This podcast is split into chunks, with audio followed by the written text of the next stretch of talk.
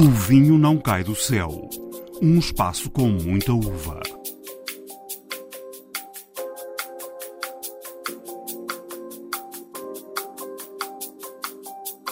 Quando me perguntam onde é que gastas dinheiro, eu digo gasto em aço inox e vinho. Quinta da Pacheca é uma quinta secular, no Douro, a primeira até abrir as suas portas para o enoturismo, portanto, muito pioneira. Gosto muito de vinhos tintos, mas gosto cada vez mais de brancos e acho que cada vez faz, fazem vinhos brancos cada vez melhores no nosso país. Olá, sejam bem-vindos. Esta é a primeira edição de 2023, uma edição que só por acaso acontece quase sempre no Douro.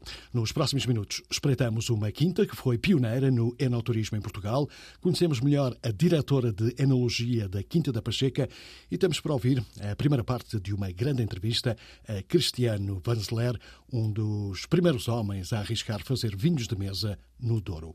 A extensão Teresa Gomes também explica o que foi aquele que pode ser definido como o maior atentado contra a produção de vinhos em todo o mundo.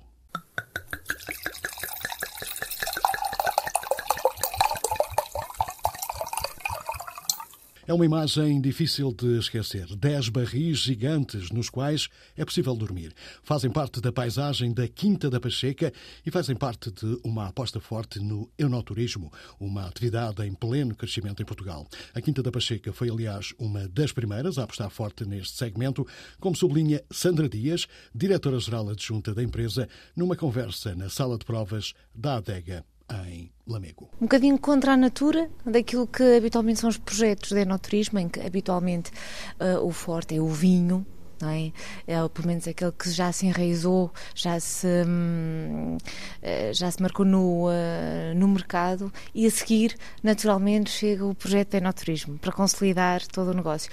Aqui, uh, na verdade, um bocadinho ao contrário não é? Aquilo que, um, não tendo sido ao contrário, foi um processo diferente. Um, da Pacheca, uma, empresa, uma, uma quinta secular, cá no Douro, a primeira até abrir as suas portas para o enoturismo, portanto, muito pioneira uh, no, no enoturismo. Ainda o, os portugueses não, um, não estavam familiarizados, nem sonhavam aquilo que, que era o enoturismo, e já a Quinta da Pacheca recebia outros mercados europeus.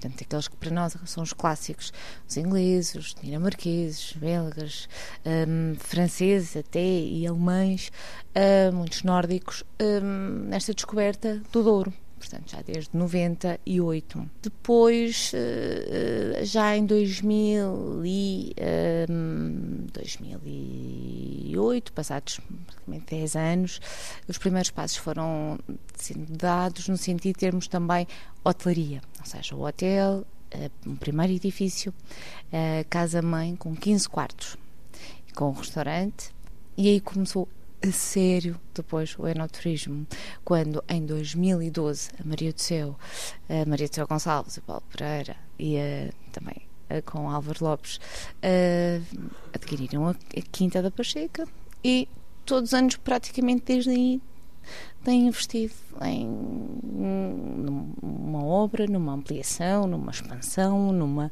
em algo diferenciado. Há um reforço relativamente recente, não é? De, de, de habitação. Sim, sim, sim. E uh, aquilo que durante muito tempo, sim, foi, era um nome na praça, era, era um nome conhecido também muito pela sua produção histórica também de, de, vinhos, de vinhos de mesa. A Quinta da Pacheca foi o primeiro produtor engarrafador uh, de, de, de, vinhos de mesa, uh, mas efetivamente desde 2012 um, o enoturismo ganhou uma presença incrível uh, e todo um ciclo de mudança uh, começou aí. Inicialmente com os 15 quartos, uh, depois com os 10 wine barrels, que, enfim, foram um sucesso imediato nacional e internacional com a construção de novas valências também, mesmo cozinhas, uh, para profissionalizar mais a operação, a recuperação da capela, um, novos espaços. Sentir, sentiram que os barrels, as barricas marcaram um ponto de, de, viragem, a partir daí as coisas foram diferentes ou não é por isso? Sim, podemos dizer que sim. Podemos dizer que, apesar de estar tudo planeado, não é? as mudanças estavam todas planeadas, esses projetos uh, já faziam parte do, do plano, não estávamos era a contar, ninguém estava a contar que o sucesso fosse atingido, que fosse daquela dimensão. Portanto, que tivesse o eco que teve, sobretudo em termos internacionais. Portanto, ainda não tínhamos feito a abertura oficial e, e já estávamos a ser como era uma avalanche de telefonemas e de pedidos e de, uh, enfim, uma coisa inenarrável. E, e dá para perceber que se as pessoas vêm para aqui só por ser um, um sítio com acomodações uh, simpáticas ou vem mesmo à procura de experiência relacionada com vinho? A experiência é indissociável. Ser só um, ser só um sítio giro e diferente não é suficiente.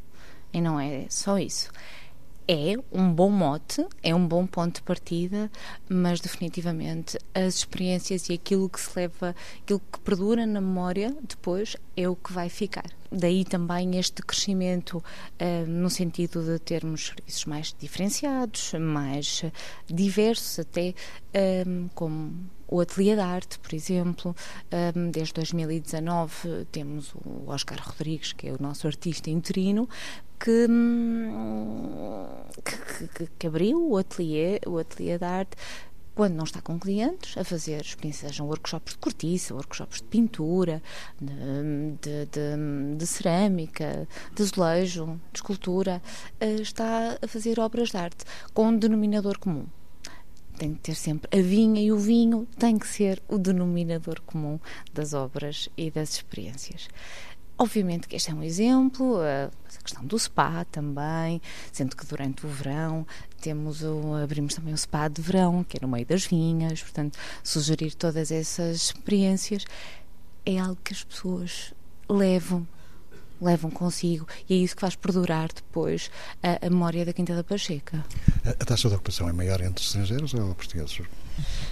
Ah, ora bem, uh, tendencialmente uh, é superior nos estrangeiros é à volta dos 70%, tendencialmente, porque estes últimos anos foram assim um bocadinho atípicos, não é? Para todos, e então ainda estamos a, a, à procura da normalidade, não é?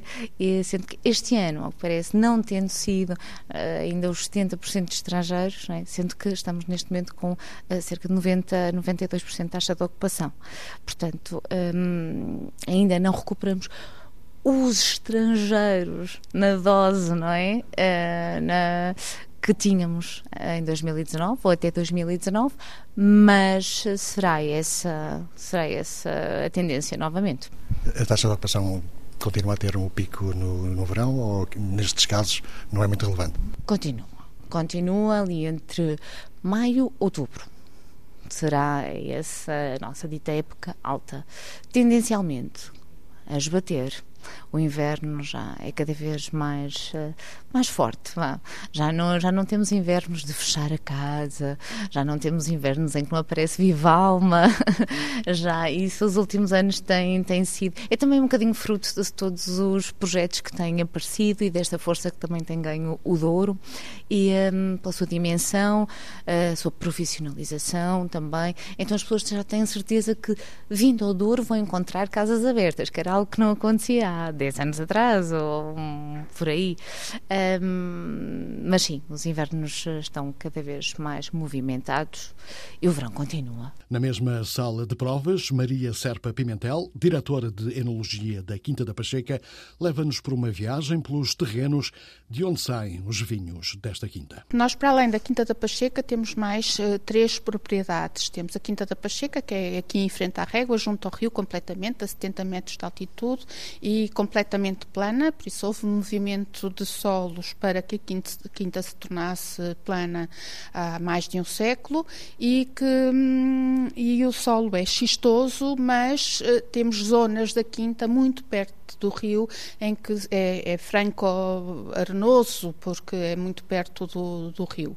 Nós temos as melhores vinhas exatamente na, na parte mais xistosa da, da, quinta e depois temos a quinta de Valdabrão, que é em altitude, por isso em patamares, completamente xisto. Temos a quinta de São José do Barrilário, que é no Conselho de Armamar e não no Conselho de Lamego, também completamente em patamares e com, com xisto a sério, muito, muito xisto.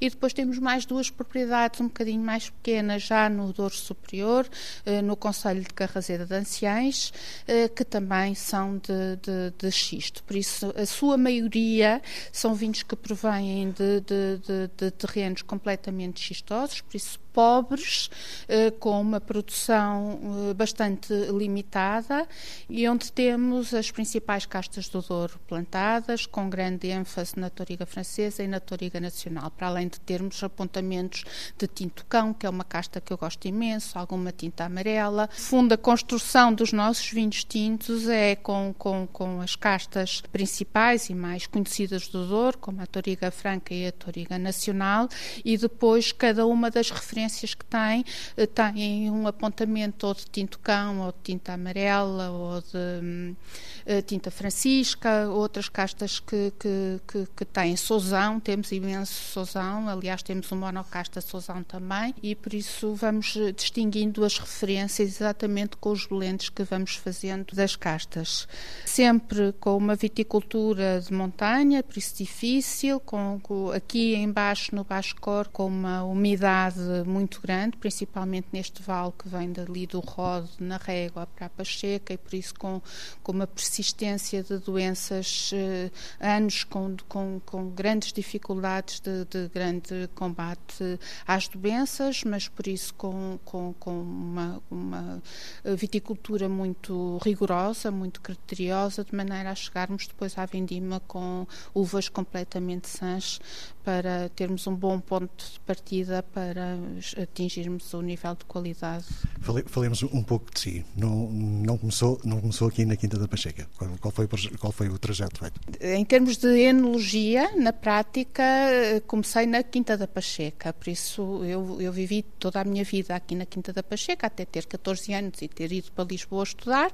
Depois voltei para Vila Real para fazer enologia e fiquei na, na faculdade, porque era ótima aluna e concorri a uma vaga de assistente e fiquei na faculdade a ensinar enologia, que foi uma coisa que eu adorei fazer. Adorei a relação com, com, com as outras pessoas e o estudar enologia de maneira a estar preparada para dar aulas, para conversar com outros enólogos, com, com essas coisas todas. E depois, portanto, casei-me, tive duas crianças e era preciso fazer, continuar a carreira académica, por isso eu já tinha prestado as provas, as primeiras provas da aptidão pedagógica, o que responde agora a um mestrado, e estava a fazer a parte prática da, do doutoramento quando uh, a faculdade aqui de Vila Real não tinha grande disponibilidade financeira para comprar equipamentos que era preciso para a investigação. Estudei muito uh, a fermentação malolática e microbiologia e bioquímica das fermentações, por isso fui, andei sempre de volta de, de bactérias láticas e das aminas biogénicas e das bacteriocinas, de maneira a conseguirmos selecionar bactérias láticas aqui da região e fazermos uh, um dos processos de vinificação a que temos que ter bastante cuidado de, de um modo mais seguro. E nessa altura era preciso sair, mas como tinha uh, as, os meus filhos muito pequenos, resolvi que não, não podia sair daqui e, não conseguia viver sem eles. Pronto. E, e, fica, e, e saí, saí da faculdade, fiz uma primeira vindima com o Cristiano Vanzeler em, na Quinta do Val Dona Maria. Entrei numa, numa associação de produtores engarrafadores, eh, que era a VEPOD, que hoje em dia eh, praticamente não existe, mas que hum, dávamos aconselhamento técnico e outras coisas no, no, no, na associação, a promoção também comercial dos viticultores que eram associados. E depois fui, eh, desde 99, 2000, entrando, acompanhando as vindimas aqui da Pacheca. E estabeleci-me na Pacheca em 2002, por isso 2022 foi a minha vigésima vindima aqui na Pacheca. De todo o processo de produção do vinho, desde a, desde a vindima, à adega, à prova, qual é, qual é o ponto que dá mais prazer, assim como enólogo? A vindima. Sem dúvida. A vindima é uma loucura. Uma loucura porque uh, temos eh, as uvas a chegar e é preciso decidir, e é preciso decidir o que é que se vai fazer, e temos pensado em parcelas para fazer isto, aquilo ou aquilo outro. Temos um trabalho imensíssimo, mas é um culminar de um ciclo e, e, e temos as ferramentas todas disponíveis para fazer aquilo que, que gostamos de fazer e que e pretendemos e, e, cumprir o objetivo a que nos propusemos, que é fazer vinhos de, de grande qualidade. A seguir à vindima, a, a, fase de seleção e de blend uh, dos, dos vinhos para criarmos os, os reservas, as grandes reservas e, e, e, o, e, o, acompanhamento do vinho ao longo do seu envelhecimento é, é muito desafiante também e uh, mais tarde ainda quando selecionamos as barricas e os vinhos que estão em madeira para exatamente serem engarrafados em cada uma das referências também exatamente a prova é, é, é muito muito desafiante. Mas se me pergunta aquilo que eu eh, que eu vibro é, é vindima. Pronto, é, um, é, uma época eh, de exaustão completamente, não temos horas para nada, temos vinhos do Porto ao mesmo tempo que os outros vinhos, por isso é preciso estar com atenção também à, à fase da aguardentação dos vinhos do Porto, mas é uma alegria hum, no meio disto, desta confusão toda, ou desta confusão organizada que é o fazer o vinho, mas eh, muito, muito gratificante. É mais de brancos ou tintos? Não de, não de fazedora, mas como apreciadora. apreciadora? Cada vez mais de brancos. Gosto muito de vinhos tintos, mas gosto cada vez mais de brancos e acho que cada vez faz, fazem vinhos brancos cada vez melhores no nosso país, sim. Para fechar, só preciso que me diga uma casta estrangeira preferida e uma casta portuguesa. A minha casta portuguesa no Douro é a Toriga Francesa. Eh, porque é a mais completa delas todas. E estrangeiras, gosto muito de Camener, por exemplo. Maria Serpa Pimentel, uma vida a tratar dos vinhos da Quinta da Pacheca. ABC Vinho.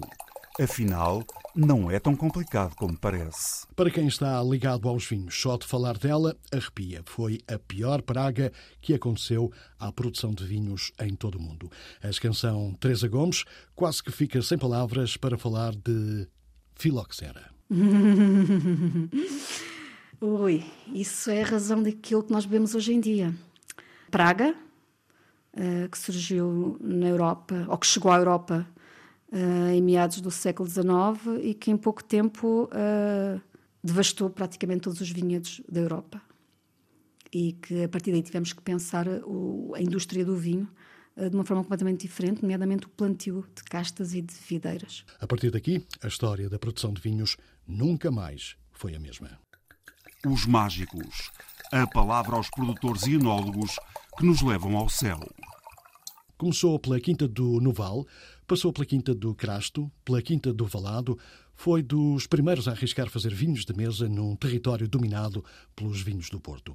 A seguir, a história de vida de uma das primeiras famílias a chegar ao Douro, vinda da Holanda, Cristiano Vanzeler conta o início dessa aventura. A minha família era católica e no, no século XVII, nas guerras europeias entre católicos e protestantes e eh, o Império Austro austríaco Carlos V e depois os Filipes e tudo misturado com os Países Baixos. De alguma forma, a família saiu da Holanda nessa altura, no final do século XVII, princípio do século XVIII, uma parte foi para a França, estabeleceu-se em Lille, e os outros vieram para Portugal. E daí engraçado que antes do meu sétimo avô veio para Portugal um tio e uns primos, etc. Mas essa parte da família já não existe. Foi extinta enquanto linha masculina já no século XVIII, princípio do século XIX, e só sobraram os, os vanzelés que existem hoje em dia,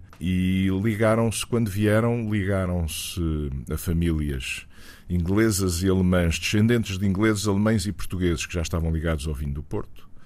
Desde pelo menos 1620 e deram continuidade ao negócio, estabelecendo uma empresa especificamente vindo do Porto em 1780, que é a Vanzeleiros e Companhia. Nessa, durante essa fase do princípio do século XVIII, essa empresa foi estabelecida em 1780, só dedicada à vinho do Porto, mas todo o negócio anterior era de comércio geral, em que o vinho do Porto tinha uma importância muito grande, mas eh, era de comércio geral, chegaram a ter 40 e tal navios a navegar por, por esse mundo fora para fazer comércio geral. Esta é a família mais antiga do Douro, portanto o vinho sempre lhe correu nas veias, digamos assim. Foi sempre isso que quis fazer ou em alguma fase da sua vida pensou mudar de rumo e enverdar por, por outros caminhos profissionais? Olha, eh, nunca pensei fazer vinho. O meu pai era engenheiro civil, nunca trabalhou na empresa de vinhos da família na Quinta do Noval. O meu avô era engenheiro civil também, embora depois tenha, quando casou com a minha avó, que era eh, da Quinta do Noval, o meu avô que chamava-se Cristiano Vanzeler, e minha avó Rita Vasconcelos Porto, passou a trabalhar com o meu bisavô e eu toda a minha vida foi dirigida para aquilo que eu queria fazer, que era ser engenheiro civil ligado às obras de hidráulica, porque toda, o meu pai era da, da hidroelétrica do Douro, foi engenheiro da hidroelétrica do Douro, chegou a ser assistente na Faculdade de Engenharia resistente de Resistência e Materiais e toda a minha vida foi virada para, para isso. E depois como é que o chip virou para os vinhos? O chip virou por, por casos da vida, não é?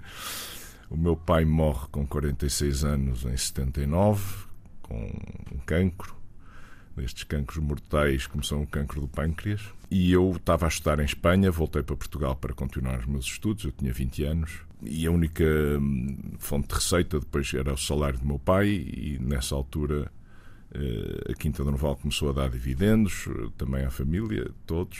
O meu pai era acionista da Quinta do Noval, que era da propriedade da minha avó, e nós, eh, de uma forma ou de outra, eu comecei a seguir o que se passava na Quinta do Noval naturalmente, que era a única fonte de receita. Eu era o mais velho da família toda, primos incluídos. Aos poucos fui-me aproximando da empresa. Eh, em 1981 fui convidado pelo meu tio mais velho, que era, que era o administrador da empresa, para um dos dois administradores da empresa, que eram os meus dois tios, Fernando e Luís, que eram irmãos do meu avô, do meu pai, desculpe. Fui-me aproximando, fui convidado para representar o meu lado da família na administração em part-time, enquanto estava a estar na Faculdade de Engenharia, e mais circunstâncias familiares, eh, com um incêndio em outubro de 81 que destruiu grande parte das instalações da empresa em Gaia, escritórios, linhas de engarrafamento, uma data de estoque num dos dois armazéns que nós tínhamos em Vila Nova de Gaia. Depois há uma saída do meu tio mais novo da empresa, por circunstâncias eh, familiares, que não, não são para aqui chamadas. Em 82, isto em 81, em 82 essas circunstâncias familiares foram-se agravando. Esse meu tio morre também de repente com 47 anos, deixando a minha tia e quatro filhas. Logo a seguir há mais confusões familiares. O meu tio mais velho resolve uh, demitir-se da empresa e a empresa fica assim pendurada. E eu fui resolvi não me demitir e assumir. Uh, a chefia da empresa. Hoje, hoje, ainda sente algum tipo de mágoa por não ter seguido a engenharia civil? Ou isso é assunto não, mais que resolvido? Única, não, por não ter seguido, não, de alguma forma.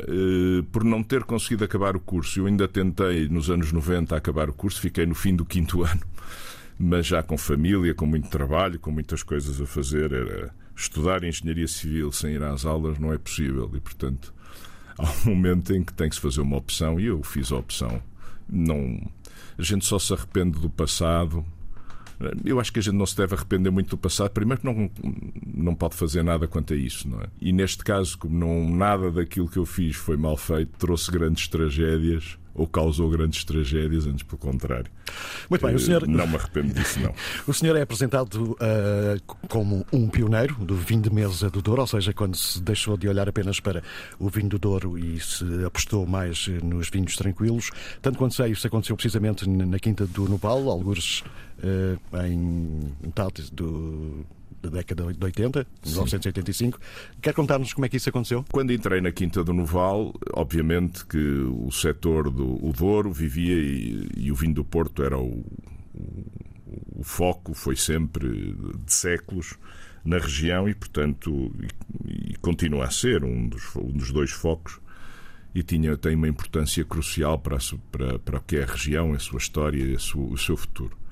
E na altura era isso que, que, contava. Quando tive mais algum sossego na reconstrução da, que era, do que foi a Quinta de Noval e dos problemas e da resolução dos problemas, achei que era tempo de, de aproveitar o desperdício que eram as uvas eh, que não iam para vinho do Porto e que eram feitas em vinho, obviamente, porque as uvas têm sempre esse destino, eh, aconteça o que acontecer, e que era vendido e destilado, era vendido a granel e que não tinha qualquer utilidade prática, nem tinha nenhuma qualidade que, que recomenda, que se fosse recomendável. Com algum tempo disponível para pensar no futuro, comecei logo a fazer experiências em 1985 para perceber o que é que se podia ser feito, como é que podia ser feito, com, trocando impressões com vários amigos e, e, outros produtores. E foram as primeiras experiências. Fizemos em 85, 86, 87, em 89 e 90, em parceria com a José Maria da Fonseca,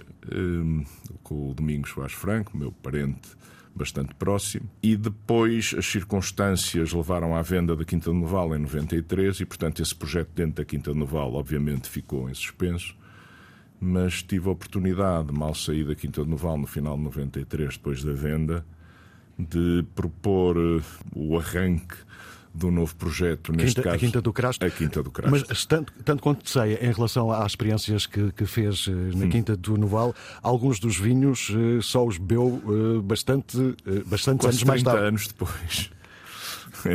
E então, e o que é que achou dos vinhos na Olha, altura? Eu o que bebi, o único vinho que bebi, porque as primeiras experiências de 85 e 86, depois, no final no, dos anos 80, eram experiências e não, não passavam disso. Eram, fazíamos 50 eh, litros, 100 litros, era uma coisa muito.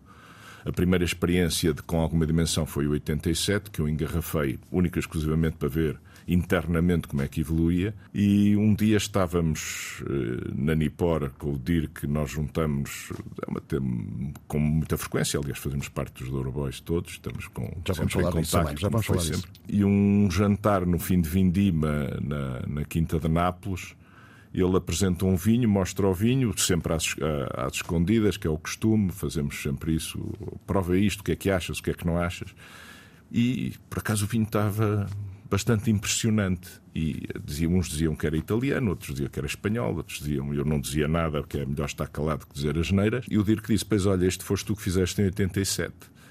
Eu, como fiz um vinho com erros propositados para perceber como é que evoluía com aqueles erros, o que é que poderia acontecer, o que é que esses, aquilo que eu achava que eram erros podiam desenvolver-se, como é que se desenvolviam com o tempo, achei que o vinho estava, ao fim de 30 anos, finalmente bebível e muito agradável foi uma surpresa simpática. Foi o dir que tem estes, estes detalhes de, de conseguir guardar coisas muito antigas e de mostrá-las em momentos especiais. Depois da venda da, da, Quinta do Noval, foi a criação do projeto Quinta do Crasto, já falou sobre isso. Eh, Sim. Acha que foi um momento de viragem da sua vida como produtor e enólogo? Não, completamente. Primeiro, porque hum, há duas questões, houve duas, foi, significou duas coisas na minha vida. A primeira foi oportunidade de manter dentro do setor do vinho do, do Porto e do Douro, o que foi para mim fundamental e era sempre, foi sempre o meu objetivo. O segundo foi um reforço da confiança, quer dizer, a gente quando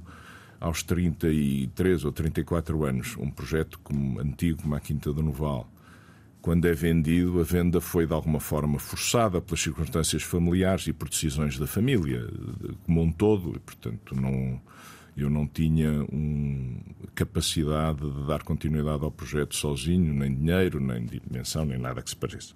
Portanto, tive que seguir as decisões da família. É sempre um bocado frustrante, eh, quer se queira, quer não, essas circunstâncias. E, portanto, a oportunidade, na conversa que tive com o Dr. Jorge Roquete da Quinta do Crasto, logo no final de, de 93, olha, foi no dia em que decidi sair da Quinta do Noval que batia à porta do, do, do Jorge Roquete na Quinta do Crasto. Ele disse: Anda cá jantar e vamos conversar. Isto a caminho de casa no Porto. E fiquei lá de um, de um dia para o outro, estivemos à conversa e, e basicamente arrancamos.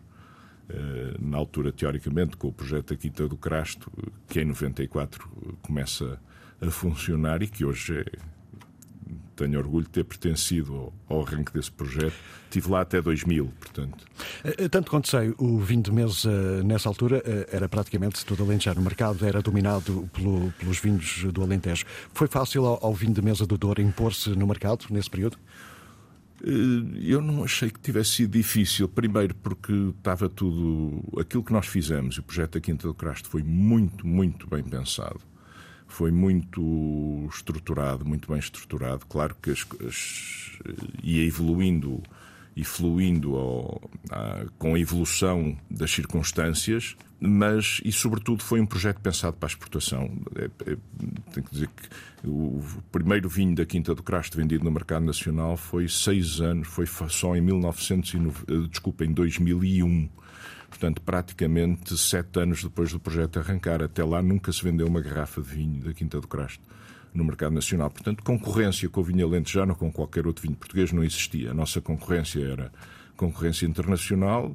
O fundamental e o grande desafio era conseguirmos impor-nos ou termos uma presença e sermos conhecidos a nível internacional. Esse era o grande desafio e foi sempre o grande objetivo e o primeiro objetivo. O mercado nacional até podia ser um, um, travão ao desenvolvimento internacional dos vinhos portugueses, isso neste caso do vinho do Douro. Tínhamos os exemplos qualitativos do, e dos grandes pioneiros do vinho do Douro, que foi a Ferreira com a Barca Velha, a Quinta do Couto já nos anos 80, Ehm, e, e, outros, isto agora sem, sem desmerecer, os que trabalharam já durante décadas e que faziam vinhos no Douro, ainda sem denominação de origem de Douro, que não existia, não é? Que é de 82.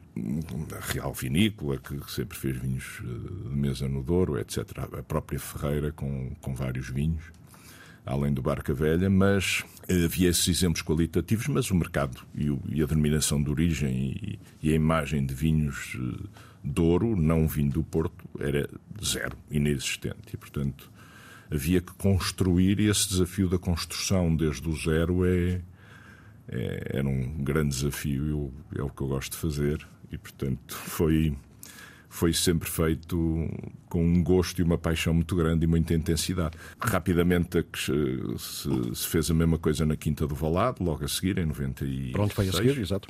É, foi quando a família Ferreira, meus parentes afastados, me convidaram para o, o engenheiro Guilherme Alves Ribeiro e o Francisco Ferreira, eh, me convidaram para, e o meu amigo João Alves Ribeiro, me convidaram para iniciar ou ajudar nesse, no arranque do projeto também da Quinta do Valado.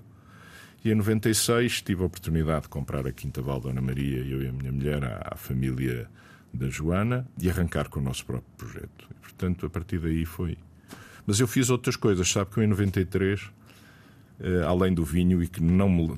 Foi logo a primeira coisa que fiz, fiz várias coisas. Voltei para a Faculdade de Engenharia para acabar o curso. Arranquei com o meu irmão, a minha irmã e outros sócios, que, que hoje em dia são os donos da, da Agandaça em Portugal, dos lados da Agandaça implementar e, e criar a distribuição estabelecer os lados da Agandaça em Portugal. Fiz, eh, tive no Ministério da Defesa, no Instituto de Defesa Nacional, fui para a faculdade, para a Universidade Católica fazer dois anos de, uma, de um curso de gestão na Universidade Católica. Estudo entre 94 e 97. Não sei como é que consegui fazer isso tudo, mas olha, foi o que eu fiz. E depois o vinho é a grande paixão. Quando me perguntam onde é que gastas dinheiro, eu digo gastem a Sinox e vinho. É? e para já ficamos por aqui. Esta é apenas a primeira parte de uma longa entrevista com Cristiano Vanzeler. A segunda parte fica para a próxima edição. E assim chegamos ao fim desta primeira edição de 2023 de O Vinho Não Cai do Céu.